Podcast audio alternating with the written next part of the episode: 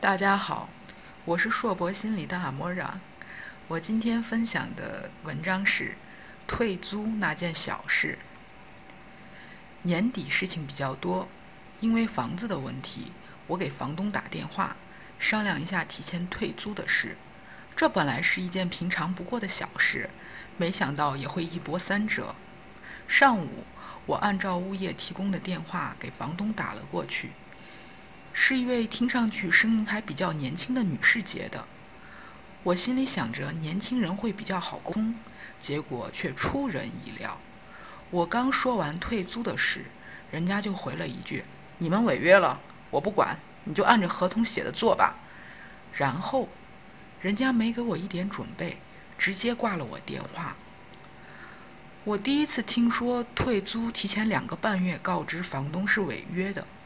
我记得，只要是正规的租房合同，都会写明，承租人提前退租，应当在合理的期限内通知出租人，以便出租人能找到新的房客。合理期限是多长？法律上是没有规定的，根据具体情况和合同的约定来定，通常都是一个月。难道我们的制式租房合同会有什么与众不同的条款吗？我真有些纳闷儿。早上的工作比较忙，我把这件事放在脑后，继续干别的事情。没想到到了中午，这位房东女士又打电话了。这次更有趣，我接了电话，她说：“你拿笔记下我的邮箱，然后把合同拍照发给我，我要用。”什么情况？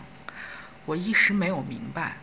她说：“你们违约了，所以我要看看你们到底违了哪一条。”因为我人在外地，手头没有合同，我父母年纪比较大，找合同不方便，所以你发邮件给我比较快。我真的笑了。一个口口声声说我们违约的人，竟然没有看过合同。我告诉他，我们对他的房子很满意，我们自己粉刷装修，租用的时候也很爱惜，这个明眼人都能看到。我们业务发展，加之此楼出现了不可控的因素，影响到我们工作，我们不得不找地方。当然，我说你要是能解决那些因素，我们肯定是不会搬家的。他说：“那我不管，我管不着。”好吧，那您一上来就说我们违约了，现在却要给我要我给您发合同，让您确定我们违了哪条约。您不觉得有哪里不对吗？房东女士的声音瞬间拔高了几个分贝。你们肯定违约了，合同上都写得清清楚楚的。我十几套房子出租，没见过你们这样的。我说不好意思，我在外面跑了这么多年，也第一次听说提前两个半月告知房东要搬家是违约的。我们办公室四个律师，要不我再问问？对方咔的一声挂了我的电话。我有一种哭笑不得的感觉。我问身边的同事：“我刚刚有没有说什么不中听的话？”同事说：“没有，一直在笑眯眯的摆事实、讲道理。”好吧，看来房东女士不喜欢我这一款的联系人。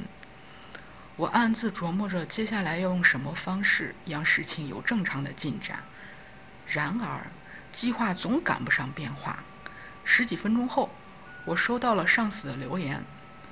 房东打电话和他谈退租的事，态度非常良好，事情顺利，全程没提到半个违约。上司问我：“你和人家说什么了？”因为在他印象中，这位女士也蛮难说话的。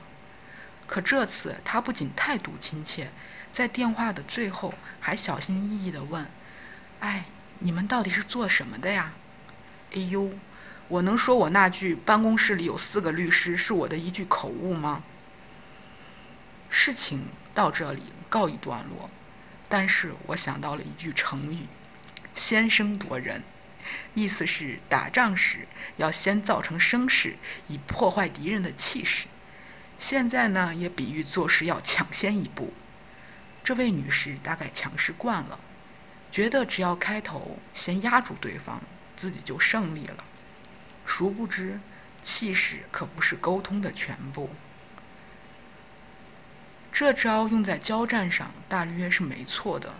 可我那句“我们准备退租了”，后面本来要接的是“我们可以帮您贴招租广告，争取找到新租客”，可他气势那么强，定位我们是敌对关系，那后面的这些话我也就不用多说了吧。我今天的分享就到这里，谢谢大家的收听。